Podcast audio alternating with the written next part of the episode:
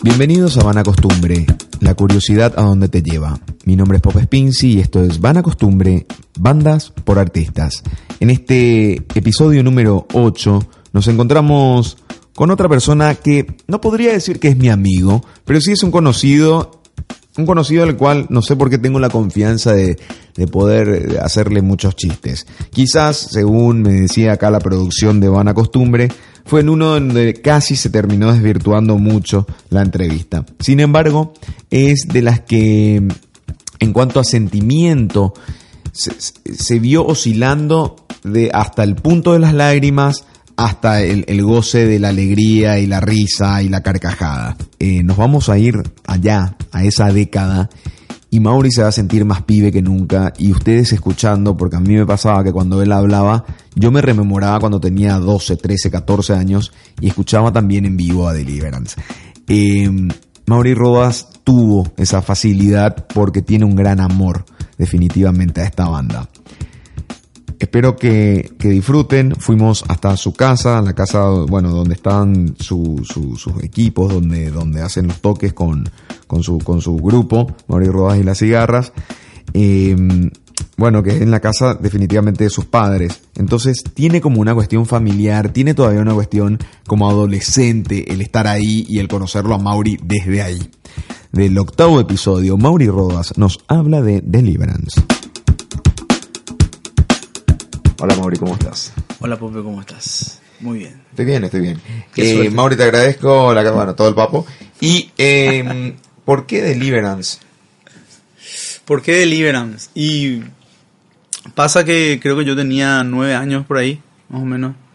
Y acá cerca de mi casa no era en Unión. No sé si vos conocías las, las disquerías que había. Sí, Valhalla. Valhalla, por un lado. ¿Se cerró hace cuánto, Valhalla? Y, y Quijote, eran dos. Claro, porque Quijote era como el más cheto. No sé qué era, en esa, a los nueve años Igual, era difícil. Exacto, claro, no. La, pero, la pero sabíamos que... que... Quijote era más chuchi por lo menos que Valhalla. No, Mauri, no, no entrabas no, hermano, con no, la misma, sabía, no, entrabas ni salías con la misma actitud de Valhalla que el Quijote. No, pero, pero Quijote era una casilla, boludo, te estás confundiendo. Quijote era una casillita. Claro. Era, una casillita nomás. Ah, tenés y razón. Valhalla era, era, un lugar súper grande. No era esa casillita que vos salías de la Unión y ahí tenías Sí, una, es, una, hermosa celeste, ligería. celeste. Tenés, ahora me acuerdo, sí. Estoy ¿Vamos hablando... a borrar esto? No, no, no, para nada. Esto, esto, este es el chiste del podcast. Pero tenés razón, boludo.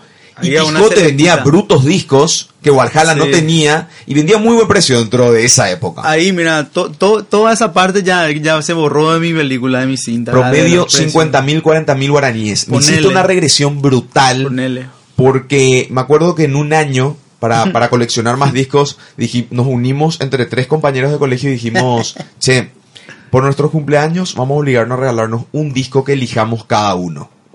Hijo de puta. ¿Entendés? Yo pedí los auténticos decadentes, el que tenía el corazón, disco, el corazón, ¿te acordás? Ah, y toda amarilla, la, la tapa sí, amarilla sí. y el corazón rojo. Creo que era el que tenía la guitarra y todo. Sí, sí, sí, sí, ese disco. Y el otro disco pedí el de Aerosmith. Eh, Get a Grip. De la, no, no, no, no, no, sería muy cool que diga eso, pero no, el que tenía este tema Falling in Love, que era una tapa rarísima con un gato medio, medio surreal, oscuro, gótico, no sé si gótico, pero oscuro. Okay. ¿Te acuerdas? Tenía un gato azul. Sí, sí, bueno, pero son años diferentes. Sí, sí. ¿Por qué años diferentes? ¿Cuántos años tenés? Eh, eran años, años diferentes, seguro, no, pero uno, dos años. Yo tengo 35. ¿Un año? Nos llevamos. No, sí, pero... ¿Promoción qué sos? ¿2001? 2002. Ah, 2002. Bueno, sí, eso sí ya sería más pibe, ahora entiendo. ¿Qué tipo de pibe sos? Ay, qué persona. Bueno, eh... ¿Me dejas terminar, boludo? Sí, perdón, perdón, perdón, bueno, Mauri. Era, era algo... ya. Le pasó al man. Sí, sí. sí. Le pasó al mango en la información. bueno, eh, Invítame tu café, man, por favor. No es café, no te voy a invitar porque es un té, boludo, te, te va a hacer un quilombo, te man. ¿Por qué? Te da un quilombo. ¿Qué tipo decir? ¿Tipo digestivo, bruto? De, de, todo, de todo, de todo. Bueno. Tiene, tiene, me estoy purgando, boludo. Bueno, pero agua, dame agua caliente, a, a, Agua te voy a dar, bro. Te, tengo que hablar, decime qué tengo que hacer, no me puedo ir. ¿Querés que lleve el de inalámbrico, verdad? Me traigo el agua. Si traía un inalámbrico, perdón, boludo. Perdón, perdón, No te micrófono. Estoy tratando de sobrevivir en este momento de una set entrar este... bueno, eso porque chupada muy temprano, boludo. Sí, es cierto. Bueno. Es imposible Ya. no, dijo, disculpame, estoy muy distraído, pero es que veo acá la parte como, estoy viendo el riñón de Mauri y las cigarras, sí. porque está- ellos ensayan acá y veo unos al mar, huracán, muy lejos. Entonces está muy bueno esto. Qué loco, sí. Está bueno acá el, el lugar, el- la, la piecita, el balneario, como le llaman los perros. Esa- esas medallas es lo único que me da miedo en este lugar. No porque pelar medallas es como tan ochentoso, 70, de gimnasio, de profesor que no se va a mover, te va a decir nomás lo que tenés que hacer. Sí, sí, sí, sí. Eh, boludo, esa medalla es de- del año hace dos años, ahora nos fuimos a Rusia. Ah, eh, ah, claro, usted salió en segundo, man. No, o sea, ganamos el concurso, el Gran Prix de música. Bueno, pero en el fútbol, No, en el fútbol salimos, eh, salimos eh, on- 11 de, de 5, salimos mal. Ah, yo pensé que le fue bien en el fútbol. No, no, no. la- Esa el- primera vez. El primer año, el primer año. Le fue bien. No, no. Mal. Yo me fui el primer año y el primer año ganamos el Grand Prix de música, que es un festival grande que se Sí. hace con representación delegados de todos los países. Y en fútbol no fue mal. El año pasado que fueron, en fútbol fue mejor. Como y- que es mejor. Y no, y que cuartos. Algo así, sí, claro. Ya se pasó Bueno. la zona de grupo, qué sé yo. Y Ah, ok. Es algo, boludo. No, ¿de qué? O sea, Paraguay cada vez que llega a octavos, man, Bueno, acá se desmadra. Panteón, Panteón. Claro, obvio. Bueno, entonces, y salieron segundos, creo, en el Grand Prix el año pasado. el- Ajá. Y ahora este año van de vuelta. Ok. Bueno, ya, sí. No, me quedé con la imagen, me quedé con la imagen. Volvamos otra vez. Ibas a Hualcala y al Quijote del Gran Unión que te queda una cuadra, es cierto. Sí. Eh, sobre todo, era- eh, me acuerdo bien que fue. O sea, no estoy así completamente seguro de dónde. Pero yo, yo creo que está todo seco, verdad.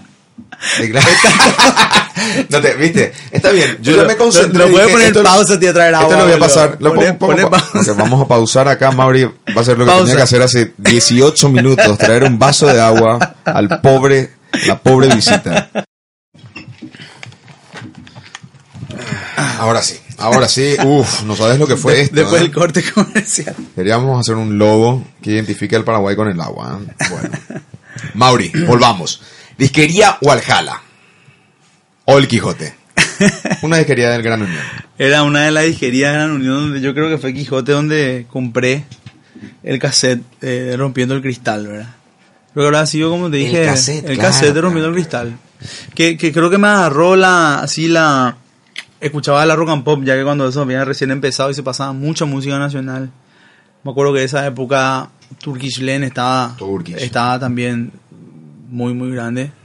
Y, y le conocía a uno de los perros, o sea, había conocido anteriormente. Y nada, me, me- me- me atrajo, eh, sobre todo, o sea, más allá de la parte artística, me atrajo de Deliverance el, el, el escuchar, me acuerdo en esa época yo escuchaba In Excess, Alice in Chains, Nirvana, The Doors. In Excess, en ese entonces estaba seis años que vino a Paraguay, ¿te acuerdas? Algo así, sí, sí. Al- no, ya, no, ya vino, ya había venido. Ya había venido, ok. Eh, y, y me gustaba la música y me gustaban esos artistas. Pero ¿cómo- y después vi que, que un, un artista nacional tenía también un cassette. Me atrajo eso otro que te iba a decir, ¿verdad? Que Claro. lo compré primero, o sea, escuchaba, escuché en la rock and pop alguna alabaré y cosas así. O que hablaban de la, de- del tema y entonces me iba a la disquería a buscar y encontré el, el cassette y compré sin saber lo que era. O sea, lo- sino que, hijo, es una banda que está haciendo música también, ¿no? voy a escuchar, ¿verdad? Y, y, y ahí, Boludo. y ahí encontré el primer tema que es Es una observación muy interesante la que estás haciendo.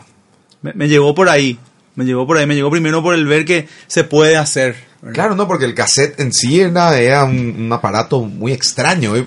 Por, eh, sí, cassette, demos discos, que otra vez, discos ya... Sí, dijo ya. No es lo mismo, che, tengo mi tema en Spotify. Sí, ya sé, No, desde ya. el WhatsApp tuviste haber subido y se acabó, ¿entendés?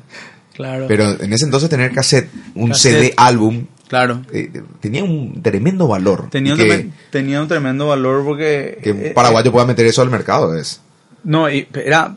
Para mí era insólito. Era in exce- in excess, Y, lo más loco que después de eso, fue- fue- o sea, fue muy, muy loca esa, esa historia porque después me enteré que Neine vivía cerca de mi casa, por ejemplo. ¿verdad? claro. Que cómo se llamaba el cantante que vivía más o menos ahí. Después, eh, yendo a las disquerías, eh, empecé a ver otras bandas, ¿verdad? Eh, nacionales, ah, mira, eh, habitantes, o sea, escuchaban la radio y iba a la disquería. Ese era el ejercicio, ¿verdad? Ajá. Y, y me encontré que uh, eh, un- me recomendó, o sea, entré a una de las que creo que habrá sido a Valhalla y, me atiende un, uno que laburaba ahí, un flaco de pelo largo, y tal cosa, y le, le vengo a, vengo a preguntarle por discos nacionales y, y- y me empieza a mostrar cosas, ¿verdad? Y me dijo, bueno, acá está, acá están todos, buscá, ve y si quieres escuchar algo avísame, ok, ¿verdad? Y empiezo a buscar y encuentro unos sacos y doy la vuelta y veo la cara del tipo, el tipo era músico también que estaba laburando ahí, ¿verdad? Y, Ah. o sea, fue así, hijo de puta, otro grupo fuerte, más que puede así... Sí. Como que me llegó por ahí, ¿entendés? ver ese... ¿Te acordás quién era? Era, eh, no sé cómo se llama, pero era el bajista de una banda que se llamaba... hijo, In Situ. Y, y, y lo, lo, lo ¿Le compraste in situ o medio fuerte? fue? No, no le compré. No, era medio no, perso. no, no, ser. le compré, no, no le compré. No, no, no, no era lo que estaba buscando en ese momento. Ah, ok. Quizás. Eh, Fuerte la crítica. ¿Cuántos años tenías para tener esa actitud? No, eh, ahora te digo lo que yo Ah, pienso, lo que creo que, Ah, por qué no tomé esa decisión. Sí, sí, sí. sí. A ver, me dice el boludo, no tenía plata seguro. ¿verdad? Lo más, probable es que, lo más probable es que no tenía plata. Pero Obvio. in situ, man. Obvio, pues sabes que también pasaba, hay una, algo que hay que resaltar, que en la disquería Valhalla, eh, el, el, el dueño, eh, que se llamaba Carlos Dos Santos, señor Carlos Dos Santos, que era el, el papá de, de- de- de mi novia, eh, años después, él te grababa los cassettes. Así Te- llegaste a, te- hacía- a, a compenetrarte entonces con eso, Valhalla. eh, eh, eso, fue, eso fue ya algo, algo que vino así parte Vino. del destino. Parte del destino, ¿verdad? No. eh, Cuento como una, como un, entre paréntesis, nomás O sea, no porque- es que esto que Valhalla y, y quería hacer eso. Le No. quería hacer eso al dueño de Wal- No, idiota. No, claro, claro, claro. Bueno, eh, él te grababa los cassettes, él te hacía los playlists, lo que hoy en día sería un playlist en, en Spotify, por ejemplo.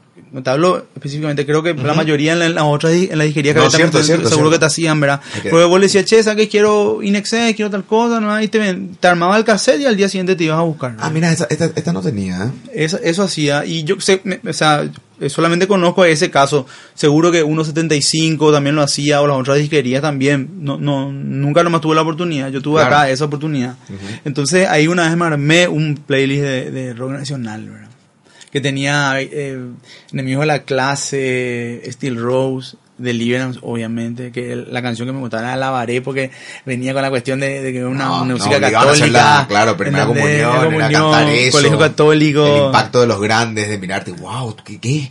Y medio le gustaba, pero no le gustaba que esté cantando. ¿Por qué estabas cantando de esa forma? Si no.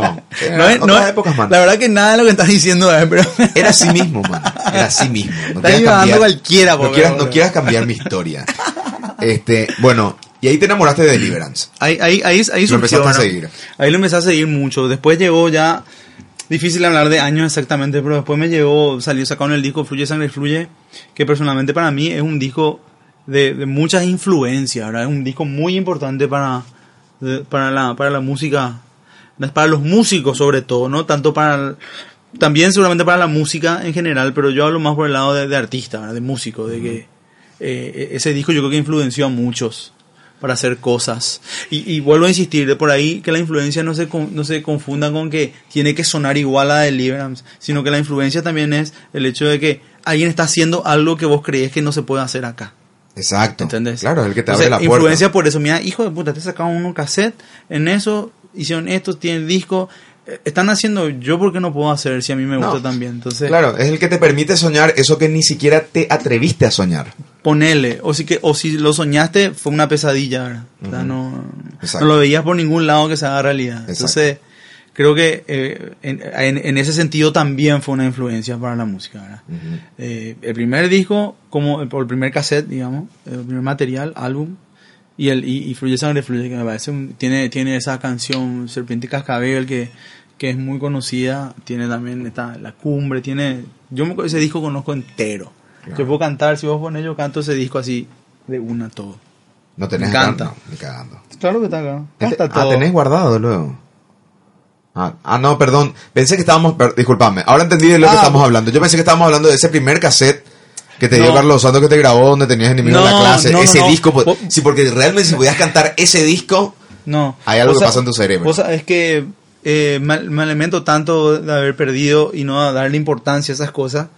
Hace poco fui a lo de Diego Serafini a, a hacer un trabajo ahí y, y tenía una, un estante lleno de cassettes con, con, con sus letras, como escribía cuando era pibe. Claro, bueno, y vi así, y, o sea, siempre, siempre vi, la- hace, ra- hace rato ya que lo había visto, pero esta última vez como me agarró, "Mm, ¿por qué así no lo guardé? Porque yo le hacía también las cosas. Diego Serafini, eh, convengamos que es eh, la persona que ya tiene planeado hasta su muerte, sí, su vida. Está bien Y eso. así se está dando, Me- que es me- lo me- más loco. está bien. Es muy organizado. Me hermano. gusta. Cuando sea grande quiero ser como él. Eh, sí, no, totalmente. Este, entonces fue deliber- Te quería contar algo con respecto a lo que me decías. Hablé con Neine la otra vez Estoy- estoy- eh, y él me no, decía... no molesta la música. No, decime vos. No sé si toma protagonismo tampoco la música. Está no sé si entra. Sí, ¿Querés- en- lo querés tener de fondo? Sí, está bueno. Bueno, perfecto. si- que te haga bien a vos. Eh, ¿No crees que te musicalice tu spot? el spot. Eh, No, no, ¿Cómo el se llama esto? El podcast. ¿Crees No, no, no, no, no, no, tranqui. No te voy a hacer trabajar En más. vivo, en vivo. Yo me voy a ir y voy a, poner la música mientras voy a hacer la entrevista. Neine me decía a mí, Neine me decía que una de las bandas que sentía él que se asemejaba, o sea, con que tenía... Le hice esta pregunta, la puta que lo parió. Le hice esta pregunta. Neine, ¿con qué banda sentís que podrían salir de gira tal grupo? X. Y él entendió Deliverance. Y él me dijo, con Mauri Rodas. ¿Mauri Rodas con X? Ah, no, con Deliverance, me dijo. Ajá. O sea, Qué gusto. Viste, por ejemplo, si yo te digo a vos, qué sé yo, ¿con qué grupo fusionás a la hora de organizar un concierto? Dos, tenés dos. ¿Entendés? Tiene- Sí. y hay como, o, o hay una admiración de parte de, pero de alguna otra forma se ve también lo que decís de influencia y creo que son, hoy por hoy, si Neine lo dice, siente que es el mejor grupo que, que, que entiende la esencia. Sí. Que no significa ser... Mira, eh, perdón. Sí. Te, te, quería- te quería nomás si es que comentar una parte muy importante también de Deliverance. Ah, ok, sí. Eh, Porque, me- me- o sea, hablamos mucho de, de Neine, Neine, ¿verdad? Ujú, ujú, ujú. Eh, obviamente también Amberé, Fernando Feliciangeli, un amigazo, un, un músico de la gran puta, arquitecto, artista plástico, es de todo, es un capo. Y, y, y estaba Laucha Arce, que era el baterista, que, que falleció, que volviendo un poquito lo que te he contado de que yo empecé a, a- a involucrarme en la música y empecé a conocerle allá a, lo- a los músicos. Eh, tuve la oportunidad de tocar en una banda que se llamaba Los Chamos del Momento.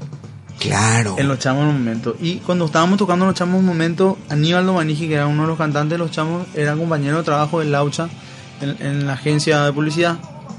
Y esa época más nos involucramos a Deliverance, o más en realidad de- por mi lado me involucré a ellos porque eh, como que Laucha padrinó la banda, en cierto modo sentido, y fuimos a ensayar a su sala. A la sala. Apadrinó los chamos. Sí, y- Sí. Y, y ensayamos en la sala y él como que me oficiaba también un poco de, de manager o, o de nos daba trabajos, laburos ahí para hacer y meter en, en- en la movida publicitaria, en esos eventos que hoy todo el mundo está tocando en, en- activaciones de marca. Por supuesto. Eh, bueno, y en, lo esa, hacían en con- esa Sí, época... no, los chamos aparecieron en eventos muy tipo no sé si decir high class porque pero Sí, sí. porque estaban haciendo eventos que le daban mucha importancia una banda muy interesante Y, y- y- iba mucho por ese lado, ¿verdad? Que, que era Laucha, ¿verdad? Que bueno, que después no, no, nos dejó, ¿verdad? Y eh, para enfatizar un poco nomás lo, lo lo de Deliverance como banda y todo, aparte de la importancia también de la banda, también del- de los seres humanos de cada uno de ellos, ¿verdad? Eh, fue muy importante para la escena en general, ¿verdad? Todos, toda la banda y cada uno de ellos como, como artistas, como personas, son eh, gente muy admirable, ¿verdad? Muy admirable. Te puedo llorar, ¿eh? sí no se, se- sentí el clima no, no me dio ni para hacer Es que es muy loco y, y con Deine tengo muchos proyectos Es que- aparte y, y tener una admiración mutua que y, eh, realmente yo no sé si nunca, creo que nunca le dije eso, viste que es difícil decirle las cosas a tu, a tu amigo, ¿verdad? Sí. Que le admiras, Ujú. pero sé que sabe. no totalmente es que em, sé que siente que, que, ¿verdad? Porque, porque la verdad que hizo un tra- o sea, se dedicó a lo suyo, encontró su, su onda, ¿verdad? Digamos, y, y, y supo llegar a muchísima gente. ok Em, no con respecto a lo que decís no no hay un concierto que creo que no me voy a olvidar nunca y que fue cuando se le despidió a Laucha donde ahí conocí Vivo. también otra en vi- eh, vivo Vivo se llama. que fue donde en una cancha de en, en la Asunción. en la Asunción Friazo, Club friazo. un frío divino que nos Friazo. acercaba a través de fuegos hechos en tambores y fogatitas que se fueron eh, uniendo esporádicamente en un concierto donde, si bien yo a Laucha no lo conocía, o sea, Claro. vamos a todos por lo de Laucha, dale, vamos, y se generó como un, hay que ir, hay que estar ahí, y creo que la gente que estuvo ahí, se- eso se le quedó como tatuado en la Sí, memoria. sí. Fue- Uno dirá, ¿por qué no hay unas grabaciones en YouTube? Sería fabuloso para nosotros rememorar, pero está lindo también poder rememorarlo en la cabeza. Y me acuerdo perfectamente, sobre todo en sensaciones, haber visto bandas nuevas Sí. y todas las personas de alguna u otra forma haciéndolo sentir más presente que nunca a un Laucha Sí, Arce, que sí, yo lo conocí en base a esa energía. Creo que por ahí está y uno de repente sueña o tiene ese pensamiento de decir, si muero, ¿será que voy a eh, generar lo mismo en la gente? Cada uno genera de alguna u otra Claro, forma. claro, Pero claro. lo de Laucha se dio en un concierto que era... Sí, fue, se hicieron dos ediciones, se hizo un año más. Entiendo, toda la- entiendo que te pueda traer una emoción hablar de, de Laucha, sería hermoso. No, no, no, claro que sí, pero no, o sea, me, me agarran una, una suerte de, de añoranza a esa época, Sí, ¿verdad? obvio. ¿verdad? Teníamos, como decir, con, con esa banda estábamos tocando súper bien, ¿verdad? Y como que fue un golpe fuerte eso, ¿verdad? No era, no era parte de la banda en sí, pero como te digo, había un, un, un conector ahí que era el Chupa que, que era su compañero y a través de él llegaban las ideas y estaba eh, fue fue así realmente un golpe así y fue una cuestión también un accidente verdad Ujú. Entonces Sí, eh, como que duele más verdad que sea como un accidente que no es algo que premeditado vos ya, ya sabes que va a pasar. No, totalmente. Eh, eh, fue algo que hay que hacer hola y mañana chao. Y, y fue muy fuerte verdad fue una una etapa creo que de toda la, la música, la escena y sobre todo los que fueron más eh, eh, amigos de él y más cercanos, como la gente de Paico y todo lo que, que son un poco más contemporáneos, digamos, el triple de lo que nosotros estamos, de lo que yo puedo haber sentido, ¿verdad? De que tuvo más. Entonces, eh, es una lástima que realmente no se, no, se, no, no, no se, no se pueda volver a hacer ese festival porque sería muy interesante. Creo que ahora mismo que estamos hablando de esto me dio ganas de, de revivir un poco el festival vivo. Un ¿Verdad? homenaje a la música y la lucha. ¿Cuántos años ya estamos hablando de esto? Y habrá sido eso, habrá pasado en el 2006, 2005, por ahí. Sí, por ahí. 2006, eh, no, o sea, 2007 ya no es. Eso es lo, lo que te puedo No, sí, claro, 2005, sí, 2005, 2006 yo estaba en época del canal 13 y tuvo que haber sido. Boludeando ya no, por no, ahí. no, 2006 tuvo que haber sido, creo. Por ahí Si fue. No me equivoco. Por ahí no. Fue, fue- época, boludo. fue, fue, fue la Qué lindo época- día, ese día, ese frío que... que- Frío hizo. Qué lindo. Luego, te, ya me, te voy a mostrar una, tengo una foto Ok. de ese día.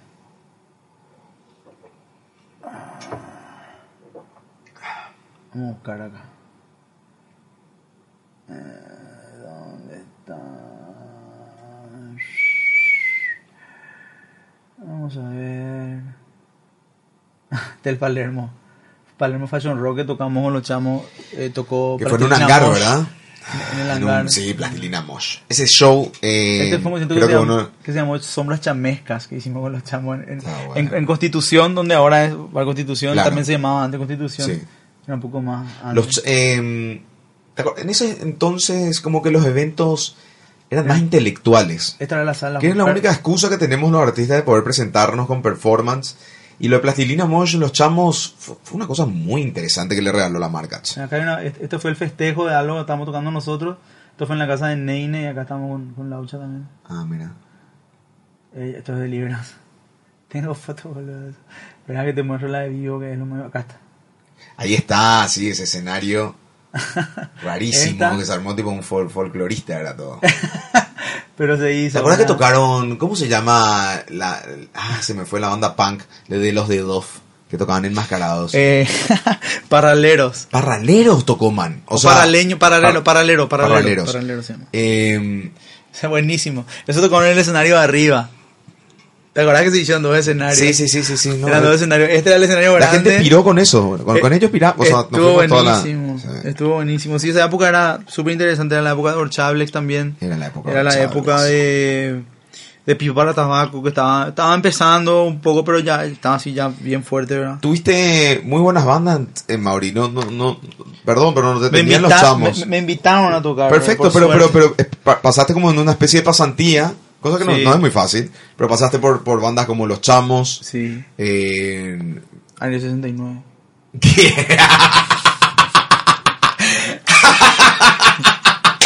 Me estás jodiendo, man. Yo fui el primer baterista de año 69. Área 69 estaba, no te puedo creer, hija de puta, pago por estar en un ensayo. Vos eh, le conocí a Rodri yo, de Eh, Arias ese. a- Pero así, de esta forma, qué sé, boludo. Eh, eh, nosotros somos boludo. Era mi, compañero de, facultad un año, le amé al mes. Pero, buenísima Hablaba de esta forma y en serio, le parecía mucho a Sheeran. ¿Verdad? Le parecía mucho a Sheeran. No, genial, Rodri. Rodri, boludo. Estabas en área. No lo puedo creer. O sea que por culpa de él no le puedo tomar en serio a Área 69. ¿Por qué? ¡Qué puta mierda! A ver ese espectáculo de. Es que me No, en serio, no, no me concierto, boludo. Creo, creo que están dando 200 mil cuestan en la hacer. ¿Qué? No me digas tú. Imbécil. ¿eh? Tenía esa confianza y ese amor y le, le quiero muchísimo.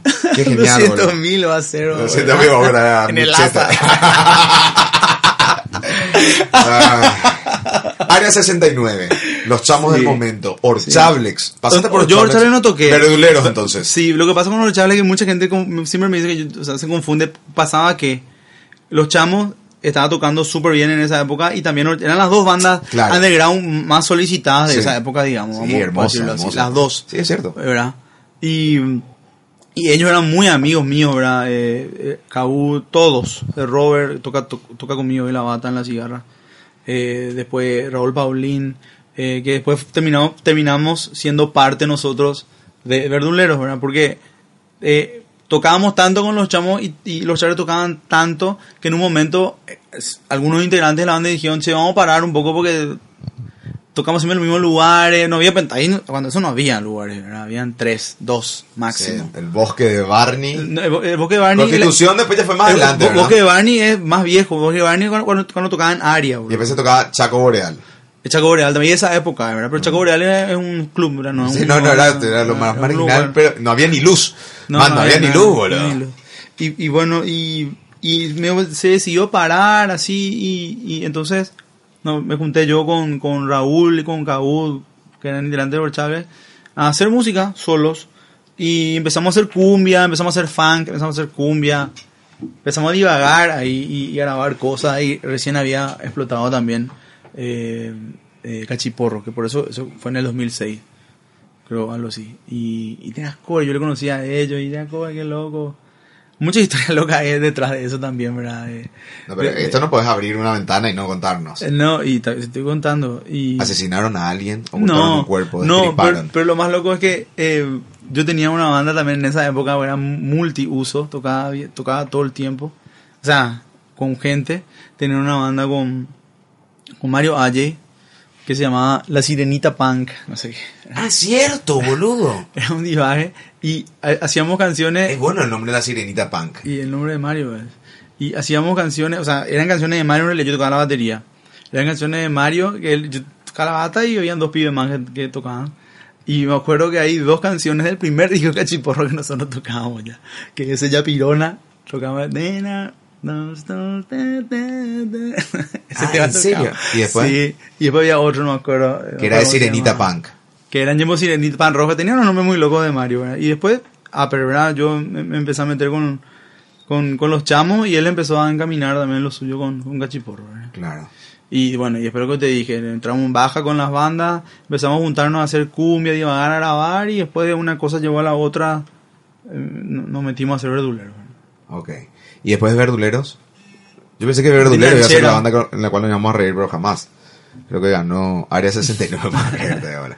Brit Ranchera, Bri Ranchera viene ¿seguís o ya no, sé, no estás Sí, sí, Bri Ranchera es un grupo, eh, ¿cómo que se dice? Intermitente, ¿verdad? De repente... Claro, porque no sé si sigue o no sigue, No, se sí, separó. no, la, volvió, la- no, no, la banda no, no, no, la, la banda la, banda está la banda está pero no está verdad o sea eh, eh, depende No es de- no, depende de no, no es no solo prioridad depende mucho eh, de del estado de ánimo que, que tenga sí Hija, La boludo derivísima. y sí porque eh, todos estamos muchas cosas verdad Pero no la dejan O sea, morir entonces. no jamás estamos ensayando ahora Po- posiblemente saquemos algo este año por eso te digo, hay años que está, hay años que no está, ¿verdad? Ya entiendo. O sea, Pero este es el año que está entonces. Este es el año que está, porque aparte que es un proyecto que mucha gente me dice que, bueno, ¿por qué no haces vos nomás con otra gente? Y no se trata de eso, porque... Eh, Aunque hay integrantes como una- Brillanchera es, es- es algo que, que, que con Julio hicimos, con Troche hicimos, ¿verdad? Claro. O sea, yo no hubiese hecho nada si él no estaba. Y, y después, Sí, o sea, que- es la banda de los dos, podrías Sí, decir. de- y nuestra después de Ricardo, Porque, por Rapay. ejemplo, qué sé yo, de Foo. Fighters que cambió todo menos Dave Grohl. Pero Dave Claro. Grohl era el que, o sea, se iba Dave Grohl y moría Foo Fighters o no. Obvio que sí, es su ¿Y en. Brit Ranchera qué pasa? ¿De quiénes? ¿De los dos? ¿Es tan fuerte que si te vas vos se muere o se va Julio y se muere? No sé si se muere, va a ser dif- diferente, Bueno, ¿verdad? no, obviamente nunca va a morir porque no lo tomemos, pero en la, eh, tipo, Pero- deja de, de Es que, estar como bueno, y- y Violent la, Blue. La, la verdad que es difícil de... No, y- o sea, difícil poder decirte si es que yo voy a salir o no, porque es algo que, que, que, que hice yo. O sea, No, claro, pero bueno, está bien. No estamos entrando en algo que no vamos a solucionar en este momento. Cierto. Eh, ok, volvamos a Deliverance. ¿Te acordás? Entonces, un concierto, el de vivo, me dijiste. Pero el primer concierto al que fuiste, así tipo, voy a Deliverance. No, no, me- no me acuerdo qué, qué- cuál habrá sido, si Y fue el primero... Y lo- los músicos en escena, como ¿te, te acordás de No, los y músicos en escena? ¿Me vas a dejar, boludo, de contar, boludo? Esto Más terminar- un rato, bro. Esto va a terminar moquete. sí, yo te iba a romper, te cortar con el platillo. Eh, sí, sabía. Energía en Santa Clara. Eh, Santa Clara. sí, bueno, no, no sé si era el primero o último, no sé qué habrá sido, pero fue un concierto que fue el cumpleaños de Deliverance, que se hizo en un, en un local sobre, Mariscal- sobre Mariscal Estigarribia, que se llamaba Bavaria, Bavaria. a la mano izquierda. Sí, sí, sí, sí. Y sí. era una casona antigua, clásica de centro, era con las cuatro ventanas con, con mirador a la vereda y la feroz puerta, abrí patio interno, corredor. Exacto. Era así sí, mismo, así mismo, con todas las casas. ahí. Eh, mi papá es arquitecto, por eso tengo esto también. claro. Entonces- Una muy buena memoria. Ok, Espacial. espacial. Estaba el escenario ahí y ellos tocaban, era su aniversario y me llamó muchísimo la atención de que se empezó a repartir una torta. Ok. Era el cumpleaños, obvio, ¿verdad? Sí.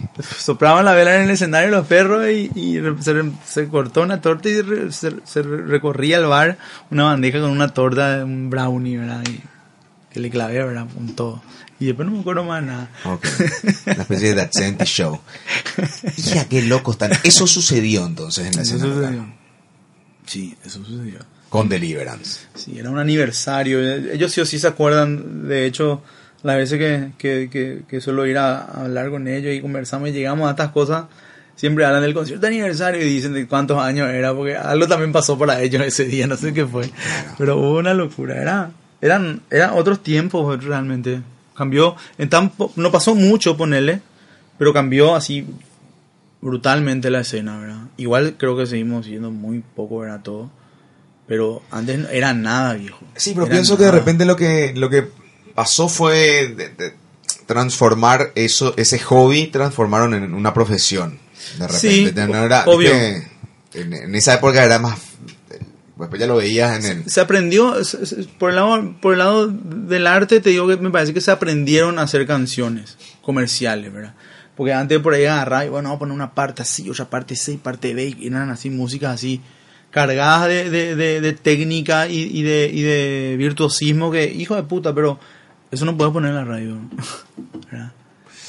Y no, es que eso, eso es algo No. que todavía no, no lo puedo resolver y No, eh, dictaminar de decir eso no lo podés poner. Claro. No, no, no, Es más difícil poner un dogma hoy por hoy No. en radio, quizás con todas sus introducciones que tiene, o inclusive cuando ponemos música, cuando nos vamos a música old Claro. school, Led Zeppelin te dura siete minutos. Claro, pero era otra época. Era otra época. Es lo que te voy, eh, por eso te decía, ¿verdad? Que nosotros como que hacíamos esa, esas músicas, pero no teníamos cabida en la radio porque obviamente una radio te tiene que pasar música que le, que le engancha a su gente y la mayoría de la gente, creo que el común no consume una música en este tiempo mucho menos así tan larga y cosas instrumentales, no es la masa, no es lo que te va a generar poder pagarte un, un plato ni, de guiso, ¿verdad? ni November Rain vas a poder meter en... Bueno, en- es difícil no- meter no- November Rain en la radio. ¿entendés? Bueno, pero Porque ya- sabemos que tiene una introducción de piano de 15 Pero minutos. eso es ahora, Pope. En el 89 cuando No, salió el te- te tema, en todo, 90, Claro, claro. todo. Eh, El tema no que podemos es- comparar, es por eso te hablo viendo lo que es a mí ahora, ¿verdad? Eh, Cómo está, cómo cambió, ¿verdad? Eh, Antes o sea, era, era eso, ahora eh, podemos hacer canciones que vos podés que... Yo como compositor también digo, yo ya pienso muchísimo en eso, en cuánto tiempo me va a durar la canción ahí afuera, ¿verdad? Que cuánto tiempo yo necesito de, captar a la gente que me escuche. Ok, ya está más medido Por, de repente. por más que sea mi, men- o sea, y va más allá de lo comercial o no, por, yo quiero dar un mensaje con mi música, no importa si me trae guita o no. Llegar. Tengo que ver en un, en, en- en- en dónde, para que sirva, ¿verdad? Entiendo. Sí o sí. ¿Vos te mantenés en qué tiempo? En relación a esos dos tiempos. No, en, este tiempo ahora para saber, el, el tiempo así de, de- de música, ¿cuánto duran tus canciones así en un promedio? Para ver si es Y el- por, y por ahí eh, tres minutos, tres y bueno, medio. Y que es el promedio comercial pasando un poquitito más arriba. Si es menos, es mejor, depende mucho del, est- del estilo. ¿verdad? Porque generalmente se vienen unas cuantas canciones de cuatro minutos, que es tipo lo ideal. Sí, pero ¿o es no? mucho. Es mucho, me parece que es Ya mucho. es mucho. Para mí es mucho. O bajada a dos minutos y medio. Dos minutos y medio la gran puta. Para mí, tres minutos. Yo me Pero- mantengo pero- hasta ahí, 3.40 máximo. Pero habrán proyectos que requieran más tiempo para... Sí, pero- Y que se banquen por eso más tiempo. No, sí, es lo que te digo. Podés hacer una canción de 5 minutos también. Pero si eso realmente va a ser comercial o no, es otra cosa. Ok, entiendo. Eh, a- a- a- al- porque así empezó la. O sea, ¿cuál fue el cambio que hubo de la gente? Eh, de- vos me dijiste que, que la- la- los músicos se profesionalizaron. Sí, por un lado. Pero también te digo que aprendimos a hacer el producto. La música para la gente, no música para músicos. Porque hoy por hoy no solamente compiten entre ustedes, sino que compiten con el mundo de afuera. Siempre. O sea, la- con, para todo. entrar a la radio tenés que Sí. desplazar a Katy Perry, eh, a, a ACDC, Led Zeppelin, o sea, desde eso hasta, hasta Justin Bieber. ¿entendés? Claro, no, no, tiene que tener ganar tu espacio, tiene que estar buena la música, no, no, no van a pasar un tema, no es, eh, eh, no, fulano no apoya al rock nacional. Yo siempre hago mea culpa y veo por qué es lo que pasa, por qué no apoyan, qué es lo que estamos haciendo, estamos haciendo bien y escuchás, es lógico que una radio, que un medio necesite poner un producto de media, de clase media copada alta para que su, su trabajo, que es la radio, tenga un cierto nivel Sí, no o estatus donde él quiere estar. Es su radio, lo, o sea, Claro. no nos podemos enojar. No, no, no, O sea, sí, obvio, obvio, obvio, se entiende perfectamente. Entonces, si vos querés meterte y vivir de esto, y, y vivir de la música con la música, que esto, aparte que sea tu hobby, también sea tu trabajo, tenés que meterte las reglas del mercado. y, con, y, y tu parte artística volcás en eso, ¿verdad? O sea, hablamos de cuando llegaste de Drexler, por ejemplo. Drexler tiene canciones así que son así, que vos decís, no, así. Qué cursi. Perdón. Hijo de puta. Qué fuerte sonó esto, ¿no? Pensé que iba a ser tu teléfono. No. Que, que voy a decir, hijo de puta, qué sencillo, ¿verdad? Pero ah, te pones a analizar y está hecho con una con un, al- con un altísimo grado de, de, de, de- de- de arte, ¿verdad? Y de, y de creatividad, ¿verdad? De las letras, o sea, el tipo supo encontrar su, su, su, su cómo mezclar esa parte comercial, que, que esa palabra comercial que tanto a la gente le molesta, sobre todo a los artistas Sí. o a los críticos, eh, y, y la parte artística. Y entonces le salió perfecto. Entonces me parece que muchas bandas ahora están estamos haciendo eso también. Estamos encontrando hace un tiempo ya, la verdad. ¿no? Y se empiezan a juntar también con gente que sabe, tanto de acá como afuera. También está todo Se ve- liberado. se ve eso Está todo liberado. Está todo Es liberado. cuando convertís, yo creo que el hobby en una profesión. Este Y- es el libertinaje, yo creo, de información. Ahora vos podés hablar con cualquiera. Un día, si, si, si Paul McCartney se despertó así súper copado y vos le enviaste un mensaje al, al, al, Al Instagram o al Twitter, te responde. Claro. No sé. Y ahí, ¿what? Te cambia la vida, boludo. Sí, no, totalmente. Ya, ya está la magia después de atrás de que si es o no es él, ¿verdad? Si arma o no Pero- arma. pero- Pero, pero- a alguno le ha de tocar. Pero con personas, con personas más cercanas, como, como sabemos que la música argentina para nosotros es puta, una influencia muy grande, nos llegó muchísimo. ¿Qué te llegó, por ejemplo, te acordás de esa época? Para saber qué escuchabas más o menos. O sea, porque dentro de época. todo, tu disco o tu cassette de Deliverance tenía que estar con otros artistas. ¿Con qué Sí, otros artistas estaban y- en la y- sala o casa de Mauri Rodas? In Excess, eh, Alice in Chains, Nirvana, The Doors, Rubén Blades, The Beatles, eh, Ataque, Ataque también. Toda esa época de Hacerlo por mí, esa Claro, época sí, de no. Ángeles Caídos. Te empezabas a enamorar y daba gusto cantar todas Ayer pusiste. Ángeles Caídos en tu programa. Sí, temazo. Sí, pero por primera vez por- pusiste un tema bueno. Por suerte no soy yo el que se encarga de la música, pero bueno.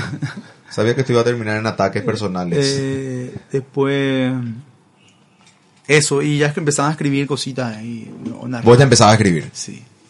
Con el autoestima como para decir, voy a cantar esto alguna vez. ¿o no? No sé, boludo, Escribía no nomás sé. por el ejercicio de escribir. Va a ser. Empezaba a grabar también en cassette, Ajá. cosas así.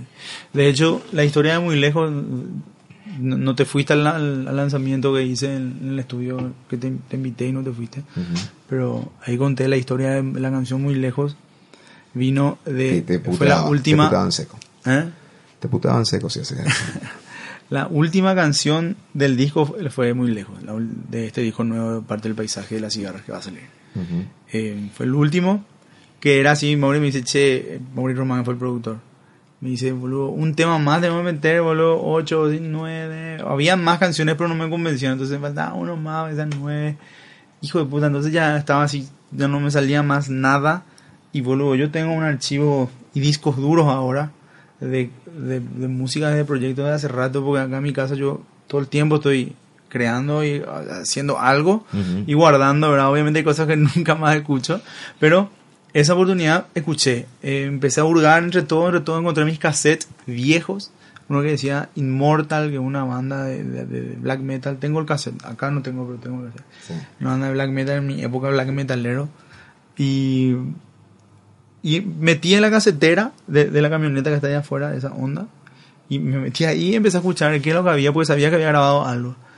Y era una cantidad de cassettes en realidad. Y encontré un. Encontré la. Encontré el riff de la guitarra de la canción que era. Algo así era. Ah, ok. Y, y, y era y había una banda, no sé quién eran los otros, ¿verdad? Que, que lo que estaban tocando, pero yo estaba, lo que era una zapada que yo. Pero era tu zapada, grabación de Sí, tu zapada. Era mi Ah, cassette, pero yo perfecto. tenía una grabadora y Sí. llevaba los ensayos, la época de los chamos, Ajá, de, ajá. de verduleros, yo llevaba y grababa todo. Tenía una grabadora que era a cassette.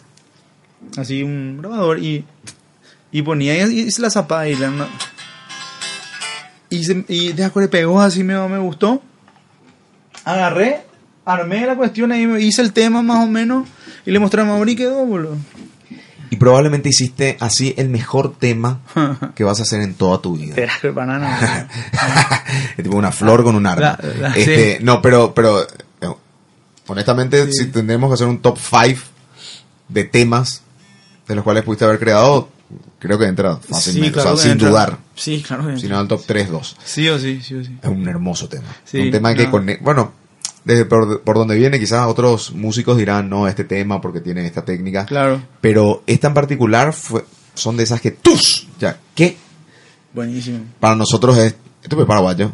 Ya. Ese- no, ya entra ese. el primer el subconsciente que ahora Sí. se- ya se está reprimiendo, pero nos suena así como.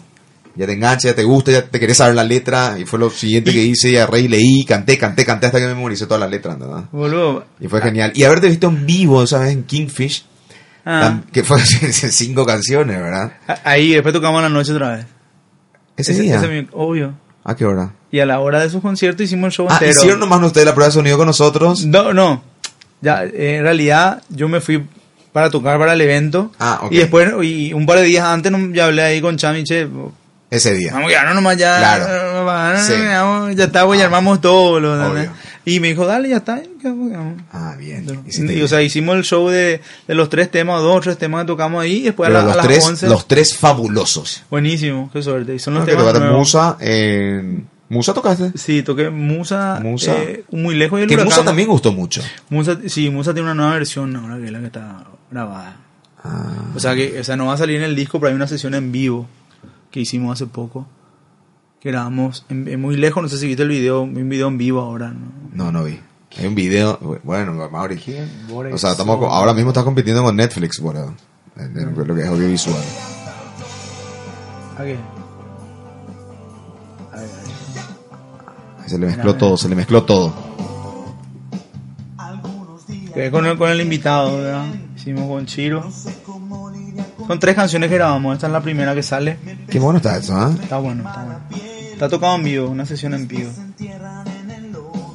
Eh, Estás muy hinchadito, porque veo que ahora que estás más flaco... sí, no, me, me, me- estoy desintoxicando, sí, boludo. Estoy, estoy, estoy, mal, estaba mal, estaba mal. Qué denso, el, el entrevistador le dijo estaba gordo. No, no te lo puedo hacer.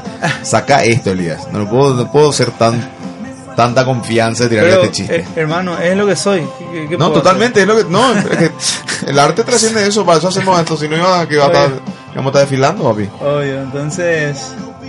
eh, bueno, este No, está muy bueno, tiene mucha onda, boludo. Está, está interesante y. Me olvidé lo que te iba a decir. No, tranqui. Pero está bueno. Hicimos eso con Chiro, que no, también nos sacamos un poco las ganas que siempre queríamos eh, Grabar algo. eh, sí, porque sí, porque el, todo el disco está grabado con muchos invitados Y va a ser súper difícil que eso se pueda llevar en vivo. ¿Te acuerdas algún, algún, al- algún grupo que haya hecho eso? Que tenga No. así tantos featurings. No, creo que no. Creo que no. Esto grabaron, yo nomás soy de la banda ahí, después nadie. 20 22 músicos estaban involucrados. Hoy hice la lista. Claro. A bulto. Y llegaba, yo tocó bata, ese Abulino tocó bata. Tocó Mauri Romano, obviamente, tocó baterías. Walter Rodríguez, que era el baterista de las cigarras también. Pablo Rodríguez con trabajo tocó. Fede Wagner tocó bajo. Joti Morel tocó bajo. Evo Martínez tocó guitarra. Karim tocó guitarra. Eh, ¿Quién más tuvo? Mucha gente. Iván Zavala cantó un par de temas. Eh, o sea, cantó, hizo los coros de un tema en realidad. Muchas cosas. Pero Bueno, eh, fue un disco que, que, que con, con, con, con Mauri y con Román hicimos prácticamente. Se diseñó todo. Y después empezamos a elegir. O sea, yo tenía la opción de. O sea, armamos, teníamos 12 canciones que armamos en la compu. O sea, yo tenía, llevaba, armábamos, reproducíamos, grabábamos alguna. Bueno, ya está. Este repasamos, completamos 12 canciones y empezamos a ver el equipo. Bueno, tenía la opción yo de armar una banda y grabar, ensayar los temas y sacar y grabar todo. Ajá. O la opción de, de, de meter invitados, ¿verdad? colaboraciones en todos los temas. Entonces fue así que Mauricio se encargó de grabar tres baterías.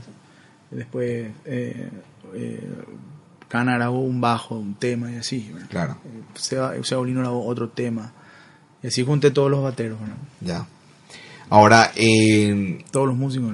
y algo, trato de pensar, no, no se me viene ni una banda que haya cambiado, que haya hecho eso. Y no. Deliverance, o sea, qué sé yo, Deliverance viene ya de esa época, si vuelve, Sí. para volver un poquitito, pero Deliverance viene de la época donde era un grupo y salía el que tocaba la semilla y se disolvía la banda. Más o menos así era antes, Pu- ¿verdad? puede ser, puede ser. O sea, de- Deliverance no cambió integrante o sí. No, está, eh, era, siempre fueron los cuatro, ¿verdad? Que son eh, Neine, eh, eh, Amberé, Laucha, ¿verdad? Y Leche, ¿verdad? La, la danza de Ana Elena, ¿verdad? Esa canción que habla de ellos, ¿verdad?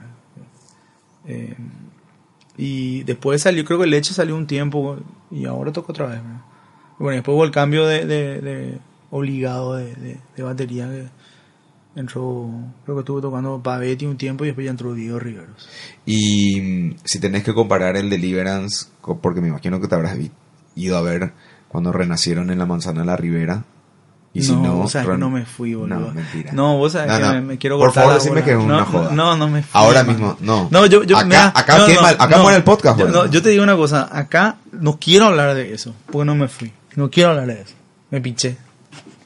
Estuve muy, no me pude. Yo, Me realmente el más pichado soy yo en no, este momento. No, no, no, boludo, eh, me quise cortar las bolas. No, No fuiste a ese no concierto. fui, man. No, no quiero ni hablar, porque en serio digo. Realmente, mal. No, no quiero que te pongas intenso tampoco en No, tu no. no, pero una vez más te voy a preguntar bien. ¿Podemos hablar de eso o no podemos hablar? No podemos hablar de eso. No me fui. No, ¿Qué te iba a hablar si no me fui? No tengo No, nada no. que hablar. El por qué no, el, el no, tuvo versión más fuerte. El por qué no importa. El por qué no importa. El tema es que no me fui. Facts, hechos. Bueno, está bien. Eh, pero los viste, los habrás visto igual en concierto ahora, o sea, los viste en vivo ahora o no? Sí, sí, Hace sí, poco. Los tuviste que haber visto. ¿o Le no? viene Asunciónico. Sí. Vos dijiste 21 Pilots o Deliverance, voy a Deliverance. Mira, fue así. Eh, 21 Bruto concierto se mandó 21 Deliverance. Pilot empezaba eh, 14 eh, minutos después. 15 minutos antes. Ah, ok. ¿verdad? Y me quedé un poco más, me quedé media hora, un poco más y después me fui. Directo ahí. Había muchísima gente. Le conté Sí, a Nene eso. sí. Le conté que yo entré cuando cantaron Buena Malone. Ujú. Que para mí fue. Ya. Ya. está. Valió todo, valió todo, todo el asunciónico. Ya, y después eh, uno de los conciertos que no me olvido de ellos fue el que, el que hicieron en el Banco Central, que se hizo en el... Creo que ahora ya no está, no existe más. Ajá. pero hace poco nomás se hizo. Sí. Eh, Viste, en un anfiteatro, el Banco Sí. Central, ahí hicieron. Creo que fue un aniversario también. De Deliverance. Sí. Pero ese no fuiste. Sí, ese fue. Ah, ese. ¿Y qué tal?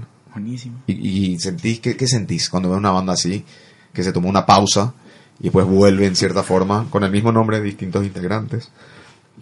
Pero ¿cómo, cómo lo puedes disfrutar? ¿No Sí, sentí lo- una añoranza de decir, ah, quiero lo otro? No, ¿O te, te no, suple no. esa necesidad? No, porque eh, sobre, o sea, más allá de, de la parte humana está la canción también. Claro que vos creciste también musicalmente ya con Y eso. necesito la canción, ¿verdad? o sea, no digo que no importa quién esté tocando, ¿verdad? Obvio que sí, pero eh, si yo no soy nadie para poder juzgar por qué fulano está o no está, o por qué pasó lo que pasó, de, o sea, si una persona X está tocando o no. Si la banda que, que, que toca la canción que a mí me gusta, la toca, es, creo que es suficiente como para estar satisfecho con una presentación. ¿verdad? La canción es, uno se va por la canción. Exacto, sí, no, la canción es más grande que los seres humanos. Después está, estamos nosotros también, ¿verdad?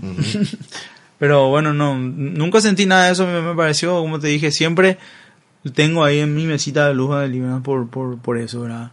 Por artista, primero los conocí, como te dije, por, por, por tener una admiración a que lo hagan y después al conocer eso, al tener en mi mano el disco, lo empecé a seguirlo de forma por música, por las canciones que hacen. ¿verdad?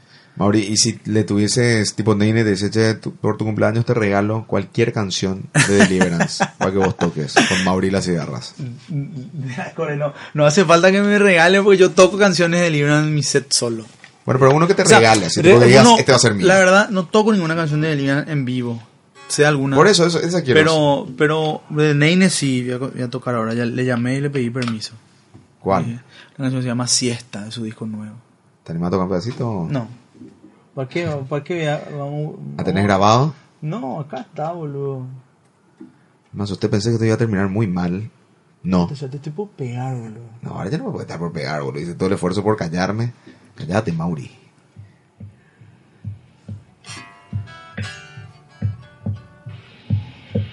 Es un temazo, escucha la letra. no, no sé si vamos, no, no vamos a poder escuchar todo el tema, ¿verdad? Pero- Qué pez, boludo. Así vos trabajás, boludo.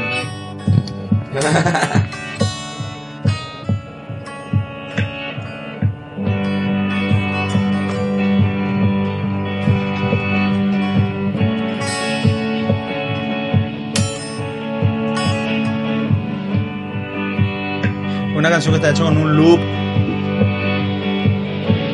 Con Neine somos también gran fans de Drexler. Te voy a esperar sobre estrellas. Cerca hay un lugar donde escondernos a fumar. Aunque estos zapatos me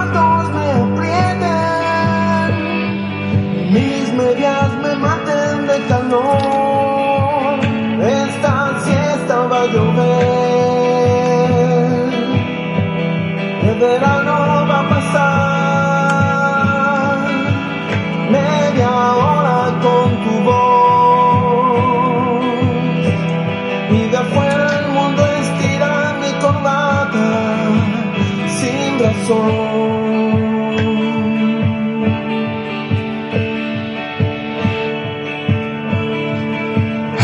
Saca el aliento. Es increíble la voz de Neine Heiseke, man. Sí, boludo. Está, está Qué linda canción- voz, boludo. Está una canción de la gran puta, boludo. ¿Coincidís? ¿Coincidís que es el- uno de los mejores vocalistas? El mejor vocalista del rock nacional.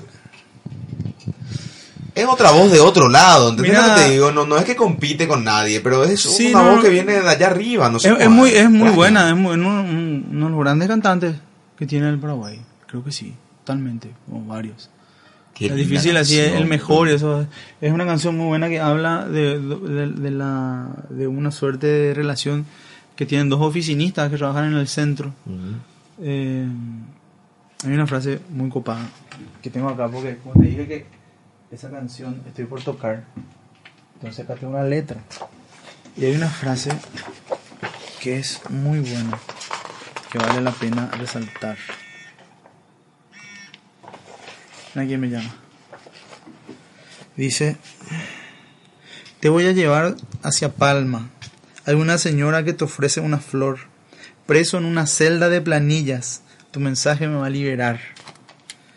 Man, Claro. es así. Excel, me veo yo cuando trabajaba en, en- la Cancillería.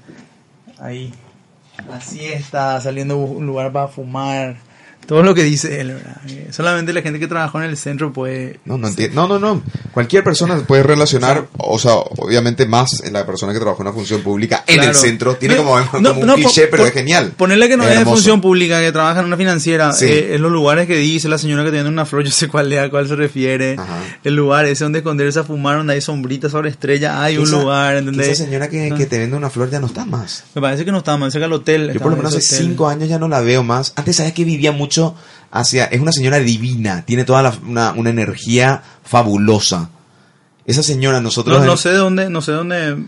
Yo hace rato que no voy tampoco. Bueno, pero yo sí, cada tanto voy al centro. Y esa señora siem- siempre te parecía, de alguna u otra forma te encontrabas con la señora. Qué loco, ya, sí. Y, que, te- que nosotros los del teatro decíamos este que era iba a Ah, ser bueno, era teatro. Amaini, Pau Amaini dentro de 80 años, en total.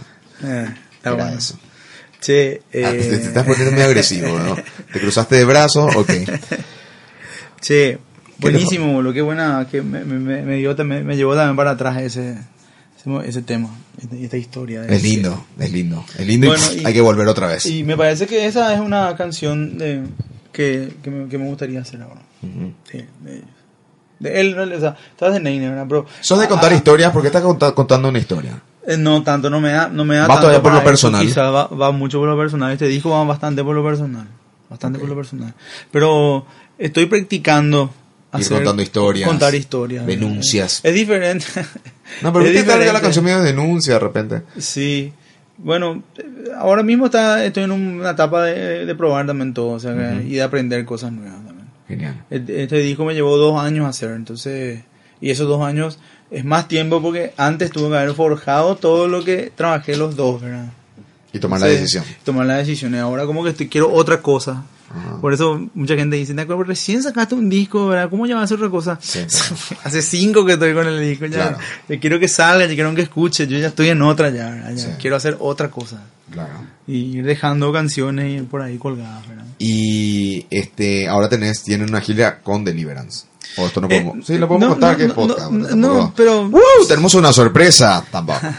Bueno, no, sé si contar o no, eh, la verdad que todavía no hay nada concreto, pero están las intenciones y las ganas de hacer. eh, Una girita. Una, sí, una girita con Neine, principalmente es con él, con el que, con el que compartimos realmente muchísimas cosas musicales, aparte de una, una amistad muy sincera.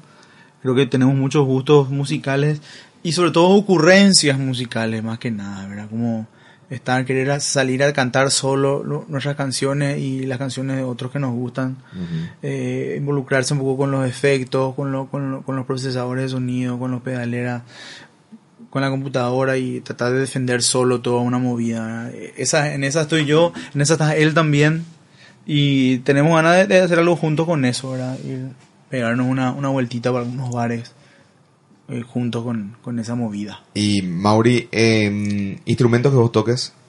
Yo toco batería, o sea, ¿Con qué arrancaste no, batería? va- yo arranqué con la guitarra, pero hay que... Rudy. Eh, indirectamente sí, porque mi hermano tomaba clases con, con Rudy Ain y traía esos libritos de Rudy Ain y yo empecé a mirar los libritos y empecé a, a meterle mano en la guitarra. Ok, Y dos por uno sin querer, a escondidas agarraba los libritos. ¿no? Pero bueno, eh, ejecuto la guitarra, toco la guitarra, me encanta la batería, soy un baterista frustrado, tengo batería, me encanta la batería, pero obviamente técnicamente eh, no lo soy, tampoco soy muy técnico en, en la guitarra, ¿verdad? Pero tocas. Claro, toco, me sí. defiendo, puedo Sí. hacerlo, ¿verdad? Eh, toco un poco de piano también, de teclado también me gusta. Y, y eso. Y después el bajo, por añadidura a la guitarra, se, algo se puede aprender. Pero, o sea, no te puedo decir, hijo, soy un bajista, ¿verdad? No, pero te- te- más que nada, tipo, ¿qué tocas? Como para saber, ah, hacemos una peña, ¿qué podés agarrar vos? Y Ah, este instrumento sí, para no, llevar, para tocar, cajón- tipo... Cajón peruano, shaker. Ya dijo, ah, yo con este Claro. voy. Sí, a mí la, la batería, la, percusión me encanta. O sea, Ya, la batería, me- tengo, verás, tengo mi batería, me gusta tocar de repente. Bueno, Y me divago. Mauri, ¿algo más para sumar o te querés despedir? Yo creo que hay que restar acá, hablamos mucho. No, Mauri, ¿te das cuenta cómo terminamos? Pero no importa, eh, es la energía que se generó en este día, en este momento. Deliverance nos trajo eso y te quiero agradecer algo porque realmente creo que es la pr- primera banda que se elige, que, que, que está décadas atrás y que nos remonta a, a otros estados de ánimo, a otras personalidades que fuimos educando y siempre es un placer y creo que fuiste un excelente conductor para llevarnos a estos momentos, a estas energías y captando un poquitito la esencia desde tu perspectiva de lo que es una banda como la de Deliverance. Bueno, gracias, Pope, boludo. Espero que te haya servido este, este encuentro. Nos sirve, nos sirve a todas las personas que pusieron este podcast. Excelente. Entonces, para la próxima vamos a estar hablando de otras cosas. ya. Fuerte, Otra- de otras bandas también. fuerte abrazo, Mauri. Igualmente.